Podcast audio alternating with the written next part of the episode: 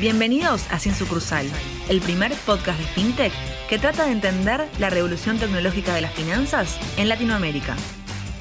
Bienvenidos nuevamente a Sin Sucursal, el primer podcast de innovación FinTech de Latinoamérica. Mi nombre es Ignacio Smith y como siempre me acompañan Felipe Cuserou, Hernán Corral y Julieta Han.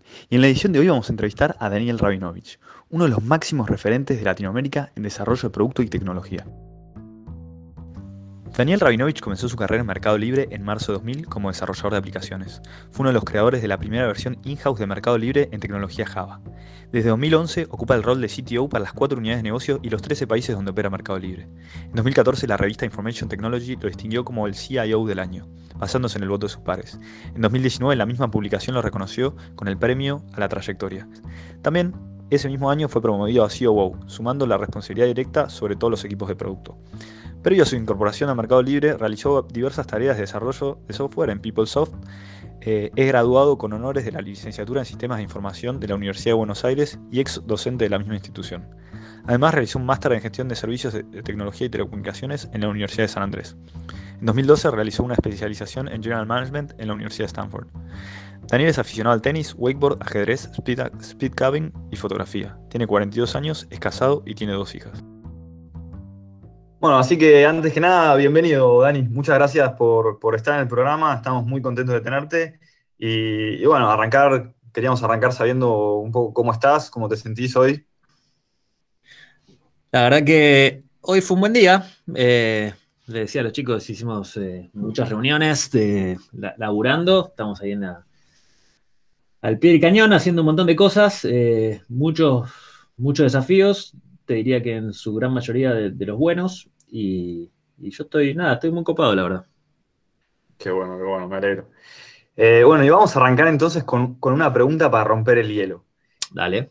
Si vos tuvieses que elegir hoy a alguien del ambiente emprendedor, no puede ser Marcos, ¿eh? Para trabajar, ¿quién sería? ¿Del ambiente emprendedor para, de vuelta? Para arrancar un proyecto o, cualquier tipo de. O si tuvieses que arrancar un emprendimiento o algo por el estilo. ¿Puede ser de, todo el mundo? ¿Puedo soñar o tiene que ser algo real? Soñar, soñar. Es facilísima respuesta, es Elon Musk. Es el pibe más. Eh, por lo que escuché de él, es un pibe completamente difícil de trabajar, pseudo antisocial y un montón de comentarios muy duros con respecto a sus skills interpersonales. Al margen de eso, me parece el tipo más inspirador sobre la faz de la Tierra para laburar. Eh, creo que es cualquier cosa que diga sobre lo que está haciendo este, este muchacho eh, es, muy repetitivo, pero lejos es la persona que más me inspira en el mundo emprendedor del planeta y es una de las personas que más me inspiran en general del planeta Tierra hoy. Se puede decir también de Marte o la Luna ya con, Elon. Sí, la verdad que no, se puede creer, ¿eh? mirá que trajimos a nuestro, hicimos eh, justo antes de la pandemia, que parece el siglo pasado, hicimos en México un evento muy grande, de 4.000 personas, eh, de Mercado Libre y, trajimos a, uno de los dos heads de diseño de Tesla como, como keynote speaker. Eh, la nota de colores que tenía una remera con, el, con, la, con un piedrazo. Yo veía la remera y decía, qué, rara remera este pibe. Eh, al final es una, fue el piedrazo que le pegaron a la camioneta, no sé si ubican, que todas riéndose de ellos mismos. Nada, fuimos a cenar con, este, genial, fuimos a cenar con, este chico, nos contó un montón de historias que de, relativamente insiders que, no hacen más que para mí confirmar lo, genio de este pibe. Eh, by the way, hace, hace unos años tuve la suerte de poder entrar a la planta de Tesla, porque una ex compañera de Stanford hizo el undergrad con el actual jefe de planta, así que no sé cómo pasó que dejamos todos los celulares afuera y entramos. Son como 500.000 metros cuadrados, es el segundo edificio más grande del mundo, creo que el primero es una fábrica, de, una fábrica, una exposición de flores en Holanda o alguna cosa así, violento. Eh, y nada, no, se puede creer, eh, no se puede creer las historias, no se puede creer la integración vertical que hicieron, el nivel de ambición, eh, el nivel de visión, el nivel de boldness que, tienen. La verdad que me inspira mucho este muchacho. Mira, muy interesante. Sí, creo que es uno de los principales referentes tecnológicos, si no el principal de, hoy en día. Pero bueno, estamos hablando un poco de, lo que era el futurismo de, Elon, pero también antes, antes de meternos de lleno en, la entrevista queríamos volver un poco para atrás y, llevarte a vos a, tus comienzos en Mercado Libre y, saber un poco eh, hace cuánto trabajás en Mercado Libre, cómo fue que entraste, qué es lo que te llamó la atención en ese momento. Si nos podrías contar algo de eso, eh, estaría buenísimo. Obvio, em, hace 20 años y monedas que, trabajo en Mercado Libre, o sea que me uní cuando tenía unos 5 o 6 meses, habrá sido marzo del 2000, un poco más de 6 meses, eh, y entré de, de suerte, la verdad. Eh, no, no, te podría decir que fue una especie de estratega, ni mucho menos, porque sería mentir. Yo era muy, muy chico. Eh, era profesor de, lógica en la facultad y no estaba muy interesado en el mundo laboral. Laburaba hace muchos años, de los 15 años, haciendo sistemitas y, y después, muy al principio Internet, hice un sitio, ayudé a hacer un sitio para una especie del tatarabuelo de Tinder para encontrar parejas que de hecho todavía existe, se llama Encontrarse, que pivotó a encontrarse.com. Eh, ojalá que Sergio Snaidich esté escuchando esto. Eh, y habíamos hecho unos cuantos otros eh, sites programando en PHP, PHP 2, o sea, una cosa muy vieja, se llamaba PHP FI, de hecho, en su momento. Era Form Interpreter. PHP significa Personal Homepage, por alguno, por si alguno no sabe de cómo nació. La cuestión es que había hecho eso, después por un alumno de la facultad que me, quemó la cabeza que vaya a trabajar con, él a PeopleSoft, que era una especie de, gran ERP multinacional. Me insistió tanto que fui. Eh, y ahí eh, en, PeopleSoft conocí a Soco, que era fue el primer CTO de, Mercado Libre. Eh, yo era muy, muy, muy inquieto por, por esa época. Estaba todo el día, bueno, realmente tenía un nivel de energía, creo, ridículo y, en PeopleSoft creo que hice cualquier cosa menos programar ERPs. Había hecho 100.000 herramientas, cosas rarísimas. Eh. Y sabía Internet. Eh, y daba cursos de, HTML y cosas en Internet en esa época. Y cuando a Soco lo llaman para trabajar en Mercado Libre, eh, por esos accidentes de la vida, me llevó con él, que era un niño yo. no sabía ni dónde estaba yendo, pero si el, gerente de desarrollo de una empresa muy importante estaba tomando ese riesgo. Claramente yo lo iba a tomar también. Así que nos llevó a, otro chico y a mí a trabajar con él. Eh, no tenía ni la menor idea de dónde estaba entrando y básicamente así entré a Mercado Libre. Eh, y la anécdota de colores que fue bastante duro porque yo trabajaba en PeopleSoft, era una oficina con vista al río y yogur en la heladera. Y de ahí al garage, literal, fue, fue duro. Eh, fue, nada, el garage que creo que ya medio que todos conocen por las fotos, pero sin ventanas, no había wifi, o sea que había eh, viste, routers con cables de red cruzados y, toda esa onda. Así que lo llamé a mi viejo eh, y, le dije, creo que le erré. Eh, y la verdad que me dijo, mira, qué sé yo, la vida es larga, pero fue un shock. y la realidad es que creo que no erré tanto, pero tuve muchísima suerte. Podría haber entrado a cualquier otro de los tantos startups que se murieron en esa época. Así que, si bien había trabajado mucho para que, el, creo que es interesante como mensaje, si bien creo que fue enorme la suerte de que justo caímos en, Meli y, que caí en PeopleSoft y todo eso, y, no puede no atribuirse a la suerte todo eso. También es verdad que había hecho un montonazo de cosas para que el día que le surgió la oportunidad al pibe me elija a mí. Creo que es interesante entender eso, cómo se une hacia atrás. Pero más o menos esa fue la historia. Ahí, Dani, volviendo un poco al comentario de Tesla y Elon Musk, ¿qué, era más loco? ¿Querer vender online en Latinoamérica en esa época o hoy en día querer ir a Marte? Es parecido. Em, creo que los primeros meses de, Meli, me acuerdo todavía que trabajábamos con algunos consultores que habían para trabajar y, si bien estaba todo buenísimo y, todo el mundo repetía el cassette, era obvio que no todo el mundo creía que esto podía pasar a la escala que podía pasar. Eh, y la verdad que hoy es, muy fácil verlo hoy con los ojos de hoy, pero realmente era bastante loco y obviamente muchas veces tuve miedo de, qué pasaba. De hecho, casi nos morimos un buen par de veces. Eh, creo que sí, era bastante delirante. Eh, y creo que a veces cuando hoy lo ponderan a Marcos, cuesta mucho entender el nivel de genialidad y de, no sé, está bien decir huevos, pero valentía y coraje de este, de este muchacho que, levantó inversión de, sus familiares y su uso su propio nombre para hacer una apuesta de este color. Es un delirio total. Che, Dani, y ahora que lo mirás casi 21 años eh, después, ¿no? Eh, y participaste en gran parte de casi todo el desarrollo de producto de tanto Mercado Libre y Mercado Pago. ¿De cuál te sentís más orgulloso? ¿De cuál decís, che, la verdad que esto para mí es carta de presentación si tuviese que tener una de, todo lo que construiste en Mercado Libre o Mercado Pago? Sí, bueno, primero eh, le, tengo cierta, cierta cuestión al, singular, así que voy a hablar siempre en plural porque hoy somos miles, e incluso en ese momento éramos varios, con lo cual creo que suena un poco cliché, pero creo que nadie hizo nada solo. Así que me siento muy orgulloso. Habiendo hecho eso, eh, creo que hubo algunos productos que particularmente empujé mucho, si bien fue un trabajo enorme en equipo, mucho personalmente. Eh, creo que en los primeros años, eh, voy a decir varios, pues imposible, no solo, creo que en los primeros años trabajé mucho en el buscador de Mercado Libre, que fue el, como el corazón de un marketplace, era el producto que juntaba compradores con vendedores. Eh, y ahí creo que es un esfuerzo muy grande y, creo que salió relativamente bien. Eh, una mezcla de, arte, ciencia y argentinadas con, pocos recursos en ese momento. Eh, argentinadas en el, mejor sentido, ¿no?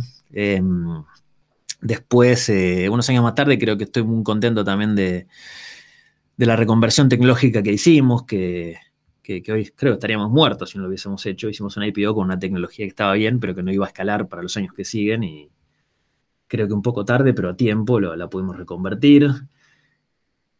Creo que, eh, y más recientemente creo que, es imposible decir uno, porque creo que fintech y logística creo que es algo que nos, tiene muy orgullosos, pero es imposible decir que fueron aportes míos, creo que fueron aportes de, todos, así que eh, creo que hay un productito adentro de logística, que es el producto de Flex, que es un producto que también empujé bastante personalmente, que, es chiquitito, pero que anda increíble y eso, eso creo que también me tiene muy orgulloso si uno tuviera que personalizar un poquito más, que en ese momento fue un proyecto que, que empujé mucho yo.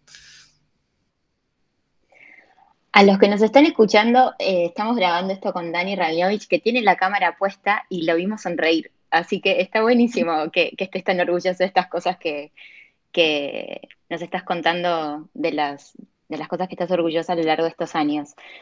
A mí me gustaría preguntarte por este lado B, eh, que sería, bueno, ¿qué es de lo que no estás tan orgulloso o de qué es lo que decís en esto fallamos y qué aprendiste de eso? Obvio, nosotros, eh, nosotros en general en Meli en particular que creo que mi equipo y yo tenemos una especie de, violencia muy grande hacia, hacia los errores propios. Pero violencia no en el sentido de castigo, sino de, ser súper, así como estrictos en, cómo mirar los errores y, poca, poca justificación, creo. Em, hicimos horrores muy grandes en, la historia, hay miles, miles, miles, miles. Eh, se me ocurren desde, desde errores muy cercanos en el tiempo. Eh, voy a agarrar los más grandes. Lo que, por ejemplo, uno que me molesta mucho por estos días es cuando lanzamos el nuevo producto de Mercado Shops. Eh, lo lanzamos hace un tiempo, muy montado sobre Mercado Libre, eh, y lo hicimos con pocos recursos y, pensando que quizás era un, producto que iba a alcanzar así con el producto Vanilla.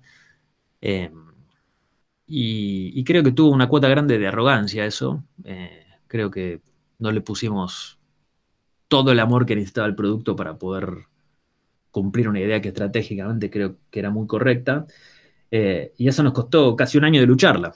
Hoy creo que el producto está empezando a traccionar y, creo que tiene un upside gigantesco pero es la unidad de negocios más chica del Mercado Libre y yo tenía mucha expectativa en ese momento y creo que fue una idea estratégica correcta, la verdad, mal implementada o, implementada en el peor de los sentidos, de mal, en el sentido de con pocos recursos tratar de hacer algo grande y, eso muy frustrante para el equipo también, porque un equipo que se mató trabajando y, tampoco tenía la chance de hacerlo del todo bien. Y creo que eso es muy atribuible a mí, ese error. Eh, así que podría hacer una larga lista de excusas de explicar por qué en realidad, pero la realidad es que mucho mejor la postura de, protagonista que la de víctima, que en vez de explicar todas las razones por cuál hice el error, mejor explicar que fue un error y, chau. Eh, así que creo que de los recientes es uno de los que más me molesta. Em, después creo que, bueno, sí, para, no, para hacer la corta, después si quieren repreguntamos, pero creo que es el, es el que más tengo en el, en el radar porque es el más reciente. Y ahí, Dani, siguiendo en esa línea, eh, ¿qué tipo de review y cuántas estrellitas dejarías en el App Store para la app de Mercado Libre y también para la de Mercado Pago? Vos como consumidor, digamos. Yo creo que le pondría... Eh, es importante, si la pregunta es cuál es, como consumidor creo que le pondría cuatro estrellas. Eh, creo que es una app, eh, la, app amarilla, digamos, la de Mercado Libre, creo que es, eh, creo que es lo mejorcito que hay en Latinoamérica, honestamente. y en ese sentido, si uno considera las opciones que hay todo, digamos, overall, creo que tenemos una muy buena aplicación con una muy buena experiencia y al azul le pondría Probablemente también cuatro estrellas, si bien todavía es una app que, la estamos completando, la verdad que es, increíble lo que está pasando. Eh, la cantidad de gente, la infinita cantidad de merchants, la, habilidad de cambiar costumbres, de hecho, con el QR, es, la verdad que es, eh, ni hablar de créditos, así que creo que le pondría cuatro si me preguntas como diseñador o me preguntas eh, si con respecto a los mejores benchmarks mundiales y esas cosas, si estamos donde queríamos estar, por supuesto que cambiaría dramáticamente la nota para abajo. Pero tratando de respetar la pregunta, creo que, creo que tenemos buenos productos. ¿Y qué, qué consideras que le falta para hacer un 5?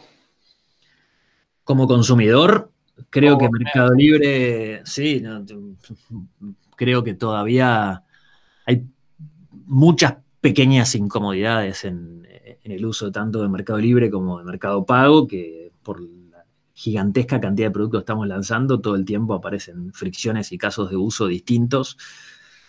En la misma postura de ser protagonista y no víctima, te podrías justificar muchas razones de por qué eso pasa. No importa, las razones, la realidad es que pasa y, y si bien estamos en nuestros máximos históricos de, de, NPS y anda, digamos, si vos lo mirás en términos relativos, es increíble si mirás en términos de me gustaría que no, falle nunca o que nunca haya una fricción, y, no es así. Hay, hay, paquetes que no llegan, si bien por supuesto los paquetes que nos llegan los, los, cubrimos eh, y los cubrimos a un costo importante, pero lo hacemos. Ahora, aun cuando pasa eso, sabemos que la persona que no le llega un paquete es un regalo que, compró para un cumpleaños que no llegó y es todo el problema que tuviste, etc. Y por supuesto que es un porcentaje muy chiquitito de, las transacciones, eh, si no, no existiríamos. Pero por supuesto que siempre hay fricciones, hay paquetes que llegan tarde, hay paquetes que no llegan. Eh, y hay parte de la aplicación que no andan bien. Hay veces que la aplicación se cae, hay veces que no está disponible. Cuando lanzamos el, el hot sale a las 12 de la noche tuvimos tanto tráfico que la aplicación no estuvo disponible un ratito. Y son todas cosas que, nada, que claramente no son para cinco. Eh, pero bueno, es parte de lo, divertido, supongo. Está, buenísima la respuesta, Dani. Y en esa, en esa eterna búsqueda por mejorar, ¿qué, ¿bajo qué indicadores vos, vos te regís para ver si, eh, si hoy o, que te arrancás tu semana? ¿Qué, indicadores mirás para ver si las cosas están mejorando? O, recién hablabas un poco de, las, pequeñas fricciones, NPS, después el, el downtime. ¿Qué, ¿Qué es lo principal que, que mirás vos para, entender si, si está mejorando? Bueno, a la respuesta lineal, eh, yo tengo un dashboard que es divertido porque lo hice yo. Eh, digamos, hay, creció tanto Mercado Libre que hay infinitos dashboards con infinita información y me encontraba que eh, necesitaba muchísimo tiempo para entender qué pasa. Entonces,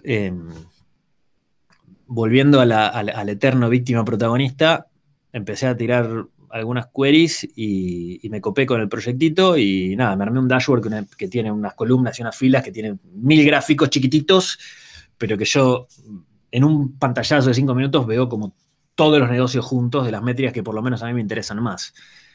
Que obviamente en Mercado Libre son transacciones, en los pagos es volumen, en términos de pagos, en términos de, monto, en términos de unidades, eso es lo, obvio, de, paquetes, velocidad de paquetes, o sea, todos los indicadores de salud que uno cree poder tener en un negocio tan variado como el nuestro.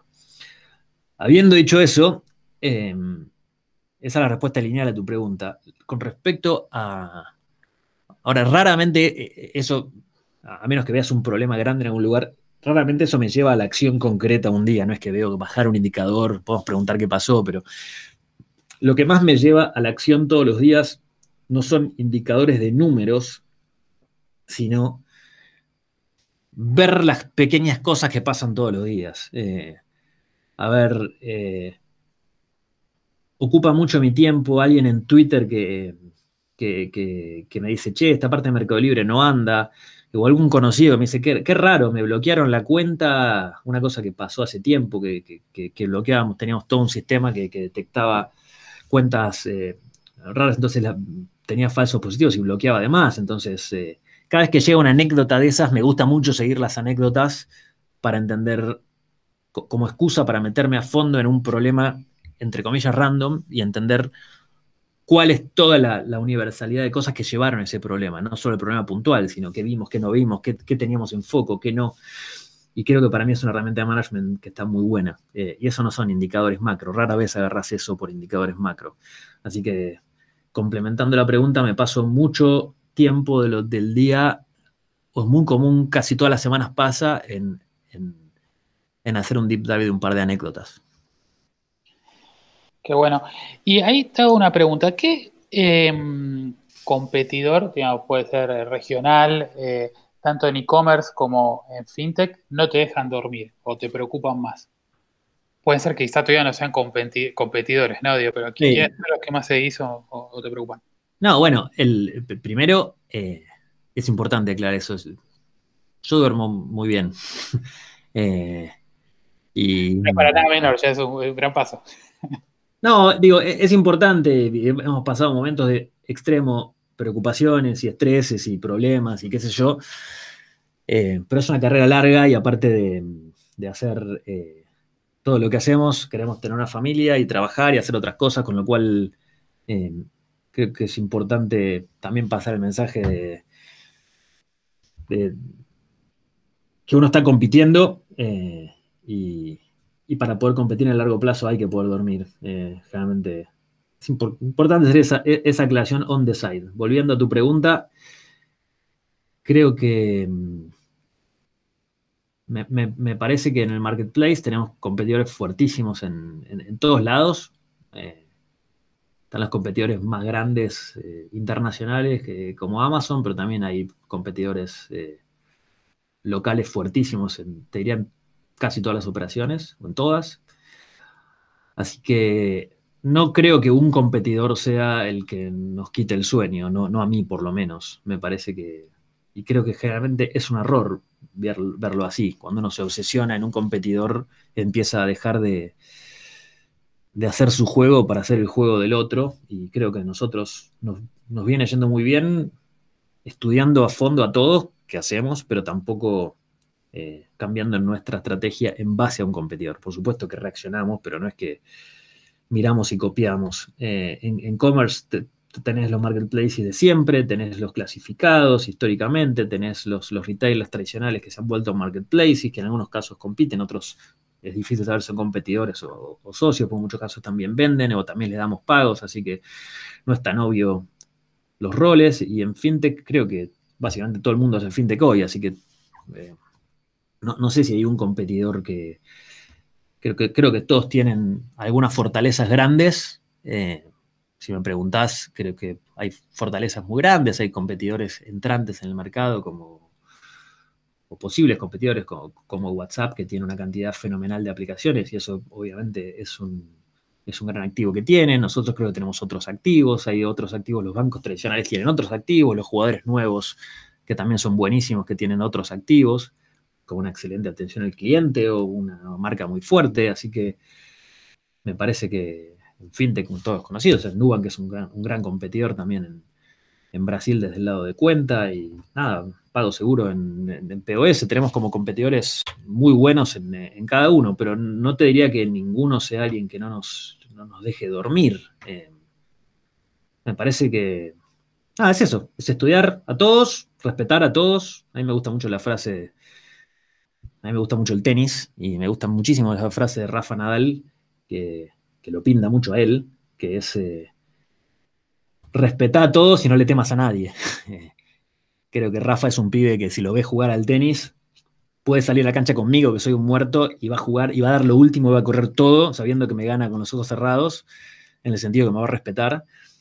Pero creo que ni a mí ni a nadie le, va a temer, ni, ni, mucho menos. Creo que deportivamente creo que es una buena alegoría.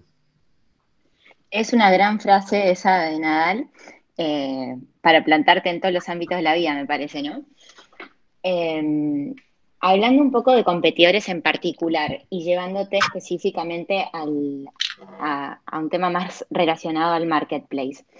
Vemos que Amazon y Alibaba están dando pasos en el mundo eh, físico y mercado pago, si querés también, con esto de las ventas con point o eh, la posibilidad de comprar y vender con QR. ¿Vos te imaginás a Meli dando un paso más en esta dirección? Mira, sí, siempre. No es parte de nuestra estrategia de corto plazo. Eh, creo que siguiendo eso, en el sentido que Amazon me parece una empresa formidable y sin embargo no estamos copiando eso, ni mucho menos. Eh, nosotros, nuestra estrategia de mundo físico tiene mucho que ver con ayudar a, a dar herramientas a los que hacen in-store. Por eso, más que nada, el QR y Point, de donde más jugamos ahí, nos parece que ahí hay una oportunidad gigante y está funcionando, de hecho está traccionando.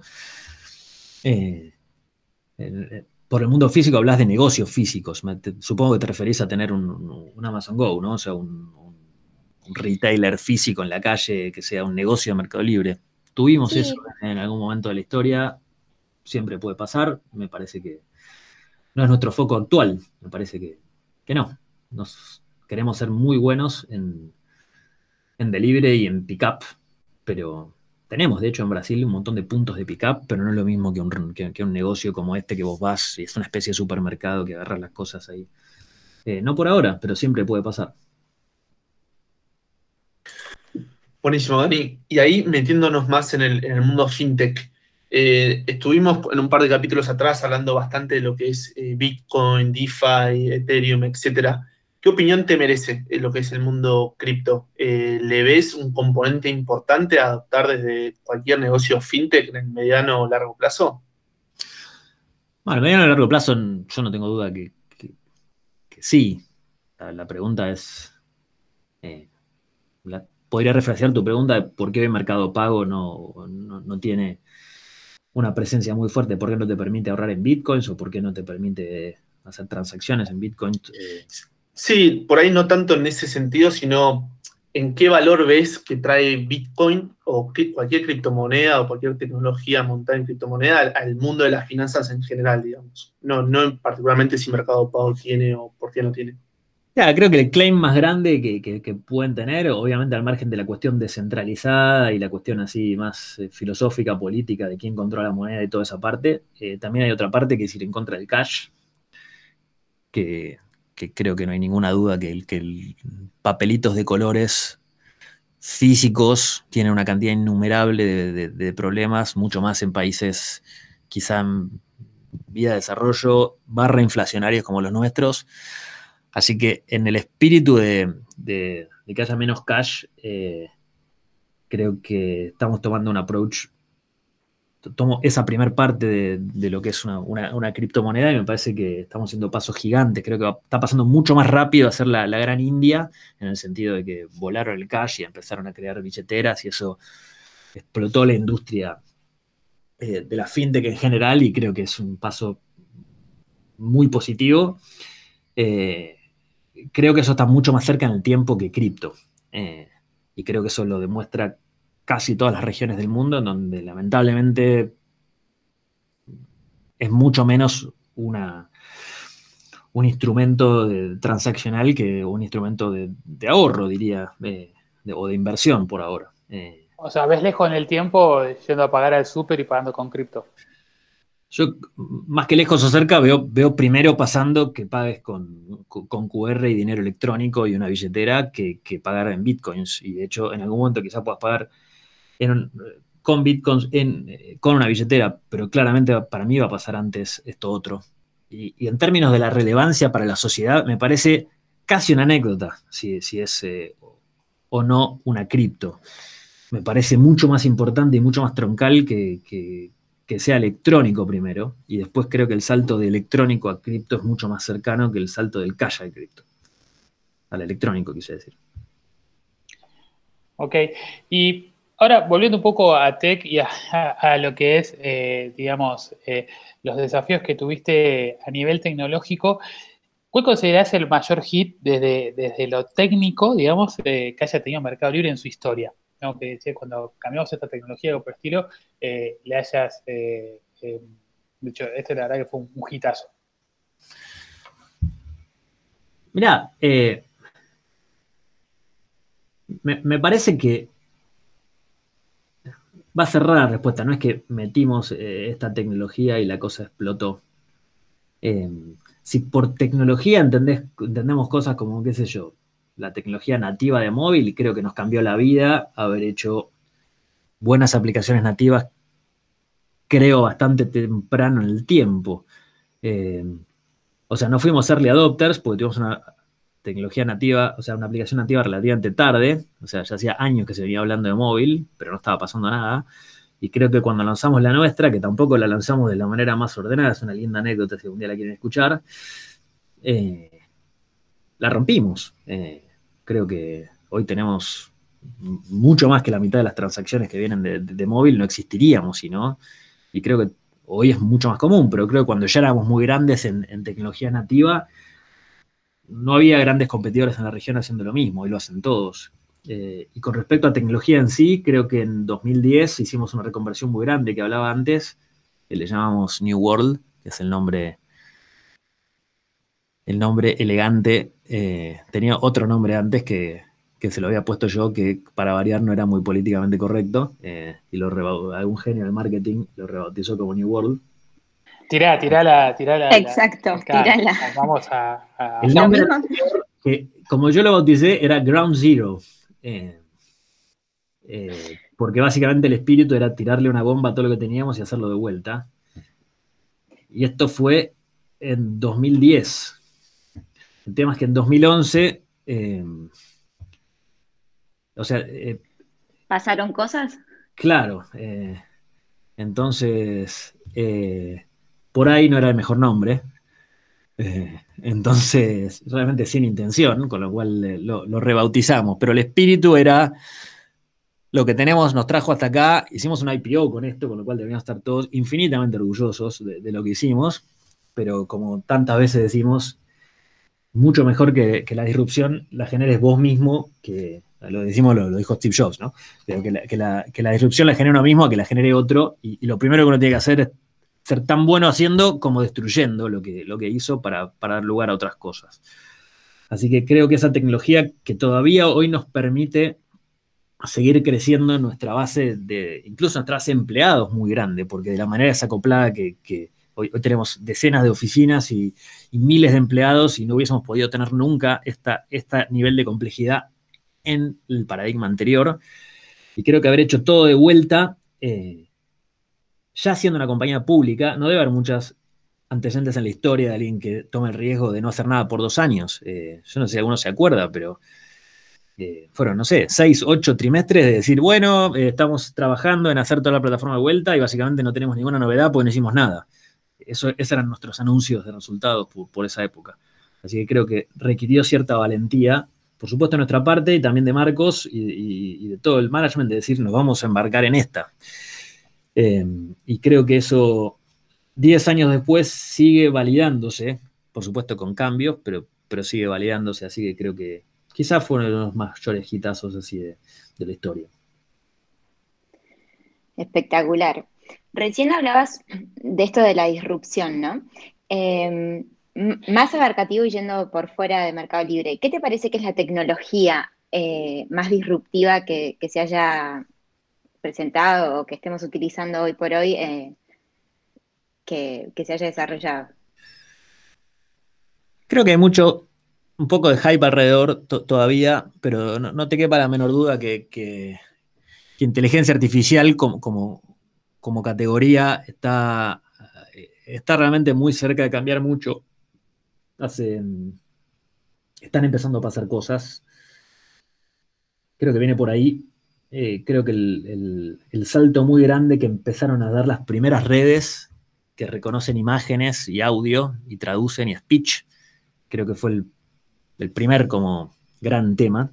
Digamos, hoy ya nos parece completamente natural que, las computadoras sepan quiénes somos y reconozcan gestos y, puedas hacer realidad aumentada. Eso hace muy poco nos parecía ciencia ficción, ni hablar de entender el speech. Hoy nos entienden perfecto y hablan perfecto y antes no pasaba todavía no son tan buenas deduciendo o manteniendo conversaciones realmente profundas o, realmente razonando. hace poco, de hecho hace, hace realmente muy poco, eh, el grupo de este Sam Altman del, de, OpenAI sacó GPT-3, que es un, es un lenguaje de, es un NLP, o sea, una tecnología de procesamiento de lenguaje natural, que, es más, o lo mismo que, antes, la diferencia que se masticó toda Internet y crearon muchas capas en el medio, eh, capas de, digamos, de conciencia y realmente el, breakthrough ahí es que empezó a, empezar a ser competitivo vanilla, o sea, problemas clásicos de inteligencia artificial como traducciones o, cosas que, que, no, era un producto especializado. Eh, el ejemplo es que sabe sumar, pero no es que sabe matemática, le preguntas cuánto es 17 más 4 y te contesta, porque entiende la pregunta. Eh, hay varias categorías de, hay un test que se llama test de Vinograd, que es uno de los Turing tests para darse cuenta cuando uno hace un, usa un pronombre, por ejemplo, dice eso y hay un sujeto compuesto que eh, hay que entender por el contexto a qué se está refiriendo por eso o por él. Eh, todos esos tipos proxies clásicos de inteligencia artificial, este bicho está, está, está escoreando muy bien. Y arriba, o sea, obviamente usaron millones de dólares y muchas computadoras. No, no, es fácil hacerlo escalar. Eh, hace un par de semanas ya Google anunció que está, que está haciendo escalar eso dentro de su propio cloud, eh, lo cual va a bajar dramáticamente los costos 10x y, va a escalar mucho la cantidad de texto que se puede masticar esos bichos. Así que mm, creo que eso está muy, muy cerca en el tiempo. Eh, y, creo que hoy cualquier motor conversacional, no sé, convendrán ustedes conmigo que todavía no es que hablas con un robotito de chat de la misma manera que hablas con una persona, todavía no estamos ahí. Y creo que así como reconocimiento facial y el de audio hicieron grandes breakthroughs hace unos años, creo que estamos cada vez más cerca que, eso pase. Y, es muy divertido. ¿eh? Le tiraron al, bicho un, un SAT, o sea, estos, eh, estos exámenes para, para entrar a la Universidad Yankee y, y, clavó el promedio. ¿eh? O sea, eh, la, verdad que es muy interesante lo que hace. Está buenísimo, Dani. Eh, y ahí, algo que armando un poquito el programa nos preguntábamos y queríamos ver cómo fue el cambio, digamos, de ser Meli, una empresa 100%, digamos, tecnológica en el mundo de, los bits, eh, pasó y está invirtiendo muy fuertemente en el mundo de los átomos con los centros de distribución y, toda la parte de logistics, que un poco nos comentaste como uno de los productos que, más te enorgullece es parte de, esa parte de la empresa. ¿Cómo fue ese cambio de mindset, el armado del equipo y, pasar a una estrategia de, che, el shipping, el mundo físico es, clave? Mira, hay una cita muy famosa de, creo que fue Groucho Marx, que decía, estos son mis principios y si no te gusta, tengo otros. Eh, nosotros éramos históricamente una empresa hands-off, eh, siempre decíamos, no, mira, la verdad que si vos mirabas en el 2000, 2001, toda la cuestión era, yo quiero escalar al máximo y entonces si yo toco un paquete o cualquier cosa que no escale, no, puedo hacer nada que no escale. Te tengo que asegurarme que todo escala al infinito.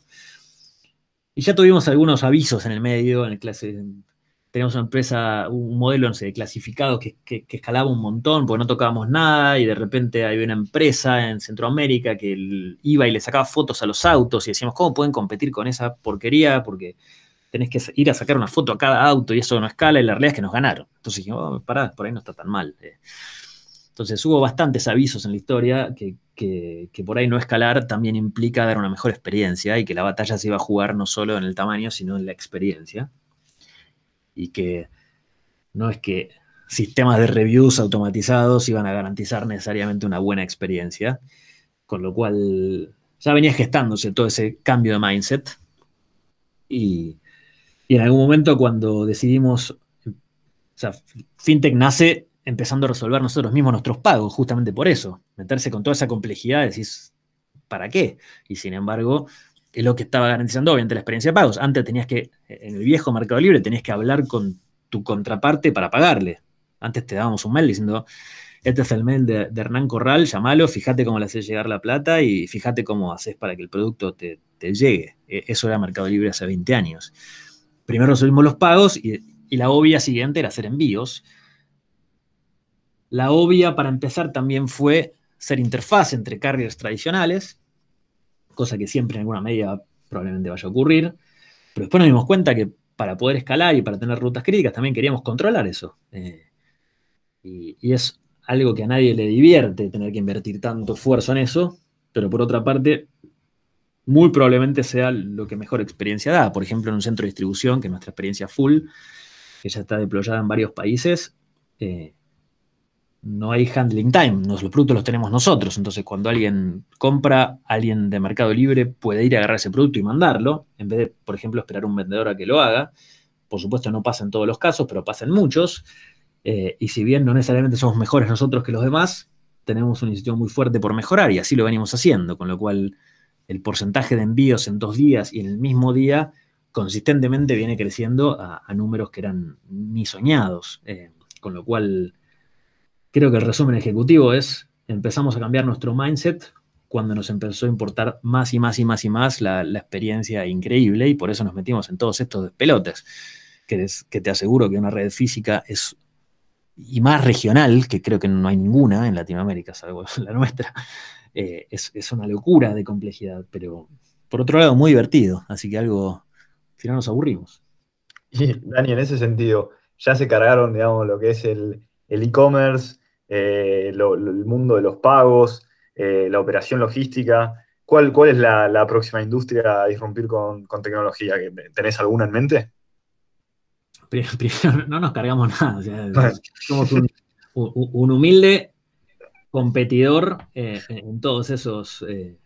Siempre hay alguno mejor que nosotros en, en, algún país, en algún vertical, en, casi todos los verticales, te diría. Así que no, no sé si usaría la expresión nos cargamos, pero, pero sí jugamos. Em, y en realidad la industria siempre es la misma. Eh, nosotros somos una empresa de tecnología o casi mejor dicho, de producto, eh,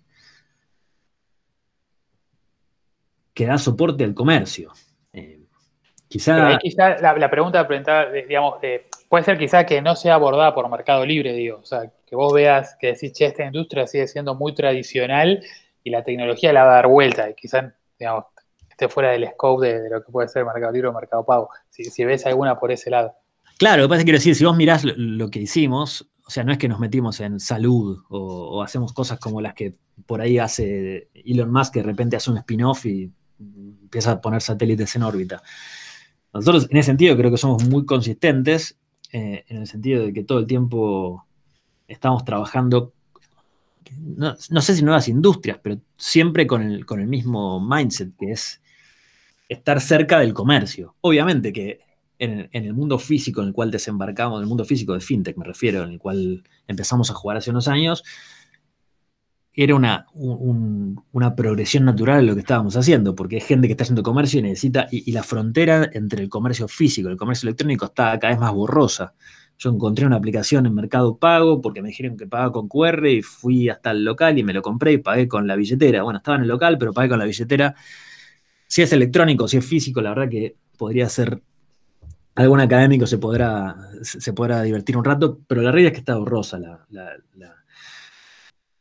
la, frontera. Con lo cual, creo que es esperable que, nos metamos en, todo lo que tenga que ver con eso, que es la única constante, porque lo que va variando es las oportunidades y, las costumbres y la gente, pero creo que tenemos la misma estrategia que antes, o sea, no estamos haciendo cosas en esencia distintas.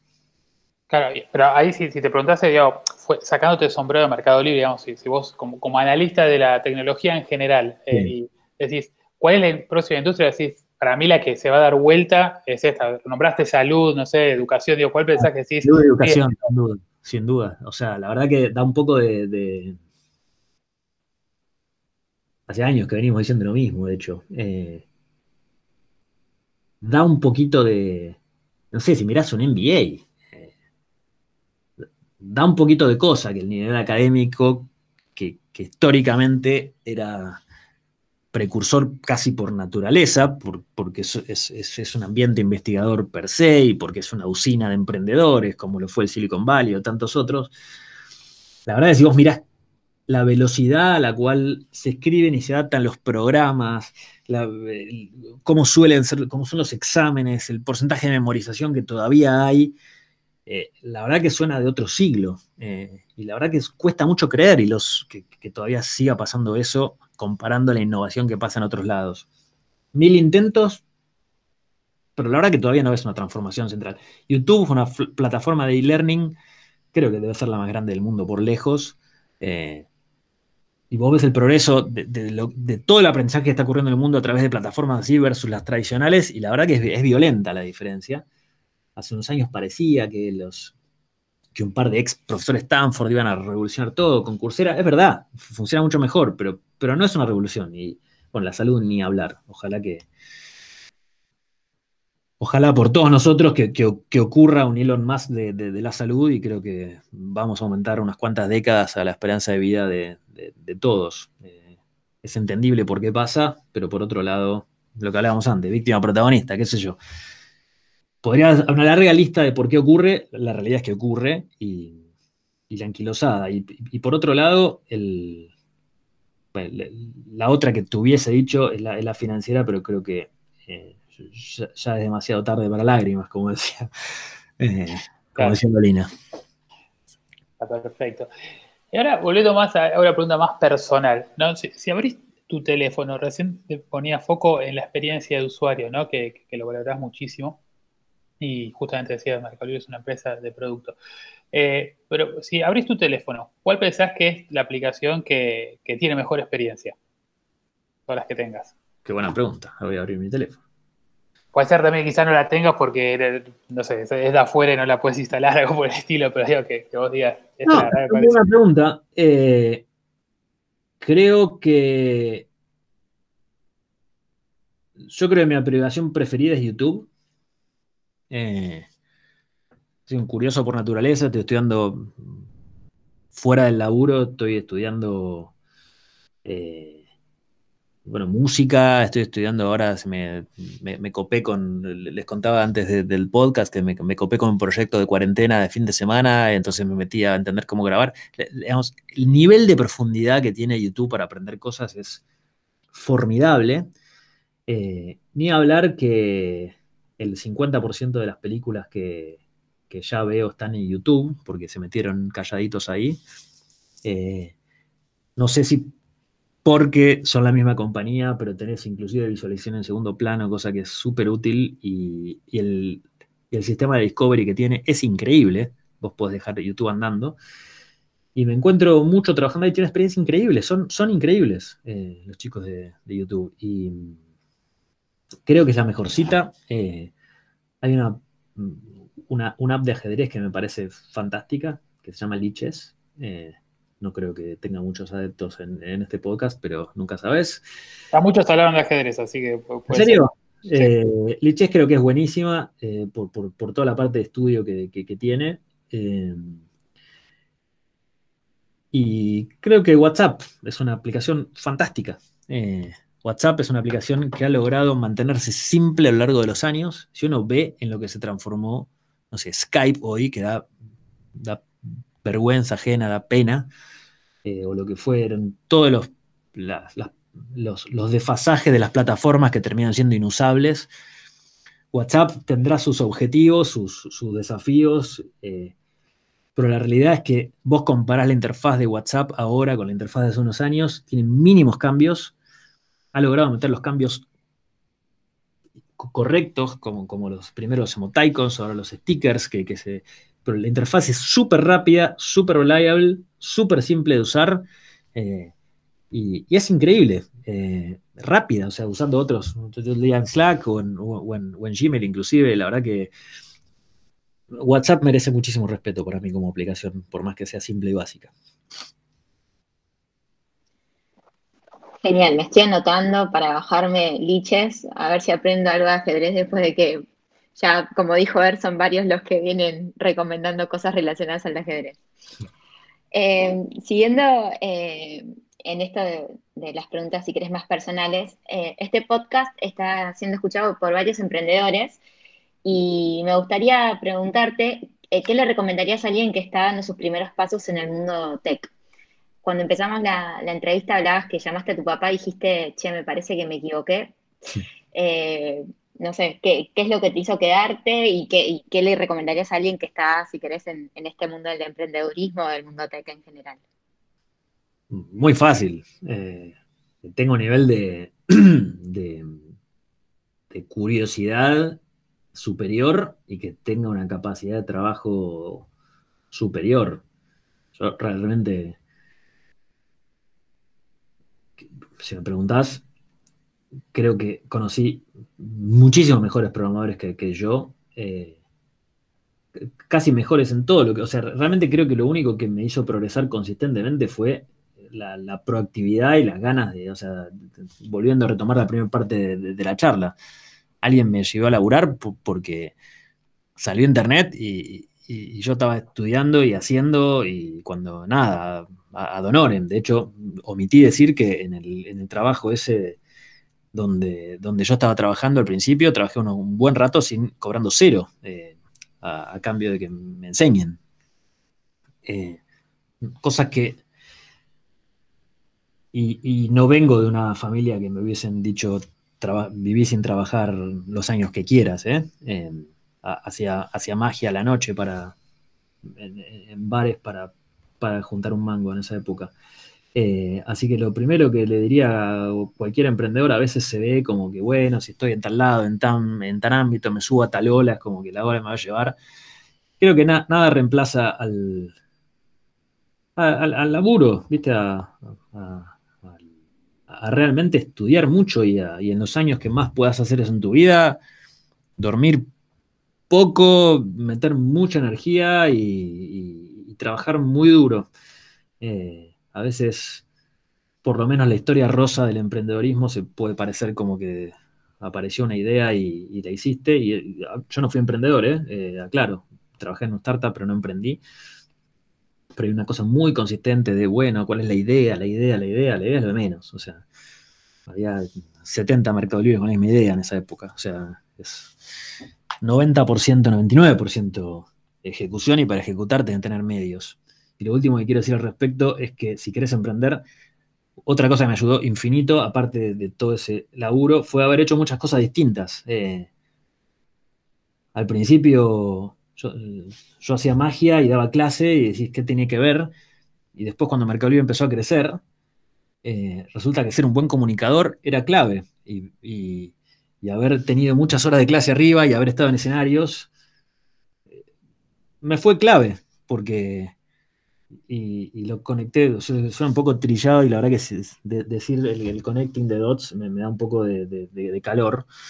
Eh, pero ocurre, la verdad que para atrás nunca se me ha ocurrido que tenía algo que ver y fue clave en mi laburo. Eh, y estudiar otras cosas que no tengan que ver con tecnología también me ayudó un montón cuando, cuando la cosa lo requirió. Así que creo que sería mi mejor consejo.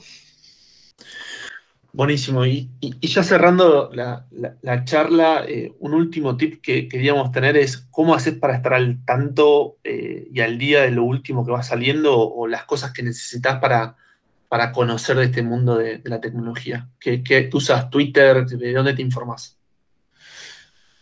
quizás te llama la atención la respuesta. Uso poco tiempo en estar testeando lo al tanto de las cosas. Eh, no, no es costo efectivo para mí estar en la mega frontera de todo lo que se viene.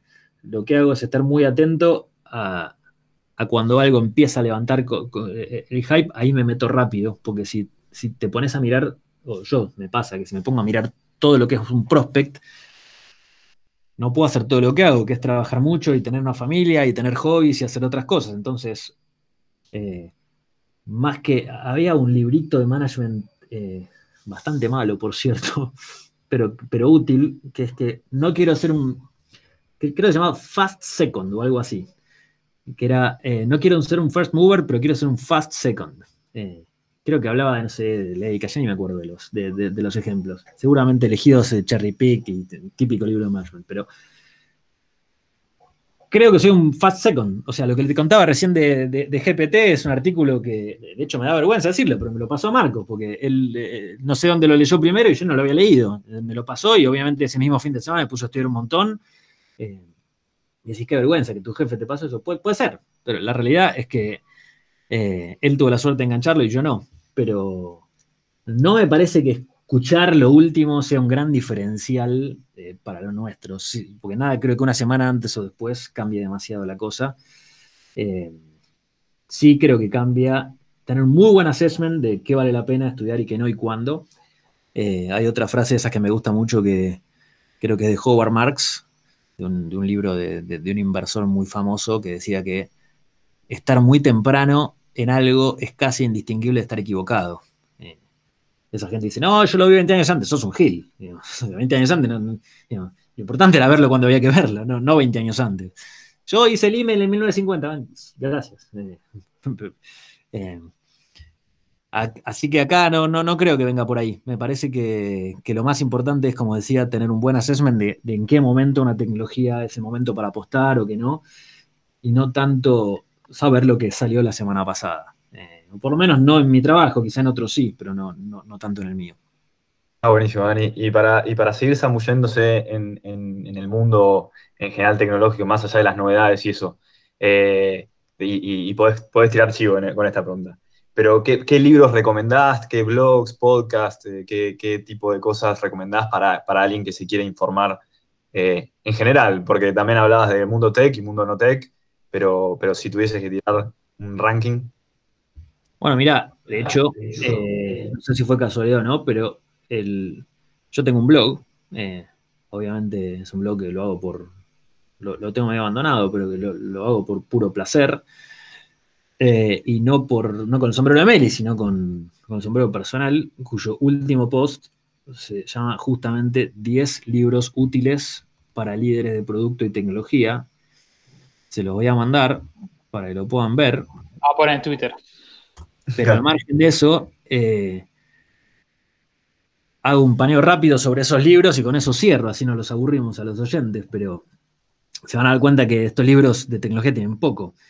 El primer libro se llama Thinking Fast and Slow, un clásico de Kahneman. Kahneman, o podría hablar, bueno, toda una hora estar hablando de Kahneman, pues soy bastante fanático de Kahneman, de Ariely y de varios relacionados. Eh, muy útil para la vida y para laburar. Eh, no, no, no, se puede no leer ese libro. Eh, si es un libro medio denso, hay otros ahí que están citados que, que por ahí tienen otros shortcuts. después Nudge es otro similar. el tercer libro que recomiendo es un libro de Kotov, que es un ajedrecista ruso que se llama Pensar como un gran maestro, que no es un libro de ajedrez, para mí es un libro de management, eh, pues justamente eh, los planes en ajedrez se parecen muy poco a lo que el que no juega parece de afuera, que es que uno cree que calcula y ve, hay muchas cosas que no se ven, es pura intuición, entender cuándo cortar el cálculo, cuándo no, creo que se parece mucho a lo que hacemos, lo que yo hago laburando a lo que cuenta en este libro. Switch, un librazo sobre, sobre change management, así que súper aplicable a la vida eh, y al laburar. Uno sí más relacionado a, diseño que uno que se llama The Design of Everyday Things, eh, un libro de todos los pibes que hacen eh, usabilidad, de Nielsen y Norman, son dos próceres de la usabilidad que en algún momento de la historia de Amelia a mí me cambió mucho la vida. Don't Make Me Think, igual, un libro de, usabilidad. Este acá que debe estar medio trillado, el From Zero to One, un libro medio medio basicón, con, algunas quizá obviedades, pero la verdad que Peter Thiel es un genio y, no está nada mal eh, escucharlo este, a, este personaje, por más que muchas de las cosas que dice son probablemente previsibles. Eh, el que sigue es un, realmente es un muy buen libro, el de Ben Horowitz, The Hard Thing About Hard Things. Eh, nada, casi te diría sin desperdicio para cualquiera que, que- que haga management, y sobre todo management más, más picante, de cómo es la vida de un CEO. The Everything Store, imposible no leer el libro de, nada, de, en mi opinión, un, genio como Jeff Bezos. La verdad que es un, genio y no, no, se, no se puede no leer su biografía para mí. Y el último es The Innovators, también muy, muy lindo, li- li- libros de, de- que, que hablan de gente por ahí un poco más no tan conocida, como viste, los, primeros programadores, eh, la primera programadora que fue mujer.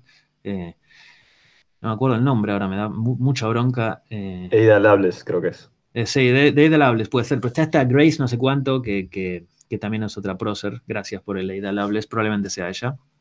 Y los fundadores de Intel, Ap- Apple y Google, entre otros, la verdad que eh, muy lindos libros, son algunos de historia de la tecnología, otros que nada que ver, pero fiel a lo que hablábamos antes, probablemente si, si querés progresar en, en- en tecnología barra producto, eh, es muy difícil leer un libro de producto, no es que vas a ir a la biblioteca y decir, dame libros de producto. Eh, a- hacer diseño es ser culto, es como que eh, le preguntás a un diseñador y, bueno, se está inspirando en cosas que sabe, pero no es que lo estudió en la facultad, en la facultad estudió técnicas, pero que sin técnica no puede diseñar, pero al fin del día la inspiración viene de, las experiencias de vida y- y de lo rico que sea tu, tu propia cabeza y tu propio espíritu. Así que creo que eso es, es una medio vieja selección, la verdad que debería ser ya la segunda vuelta, pero eh, creo que es un creo que es un buen dato para cualquiera que en cuarentena, la mayoría son audiolibros, así que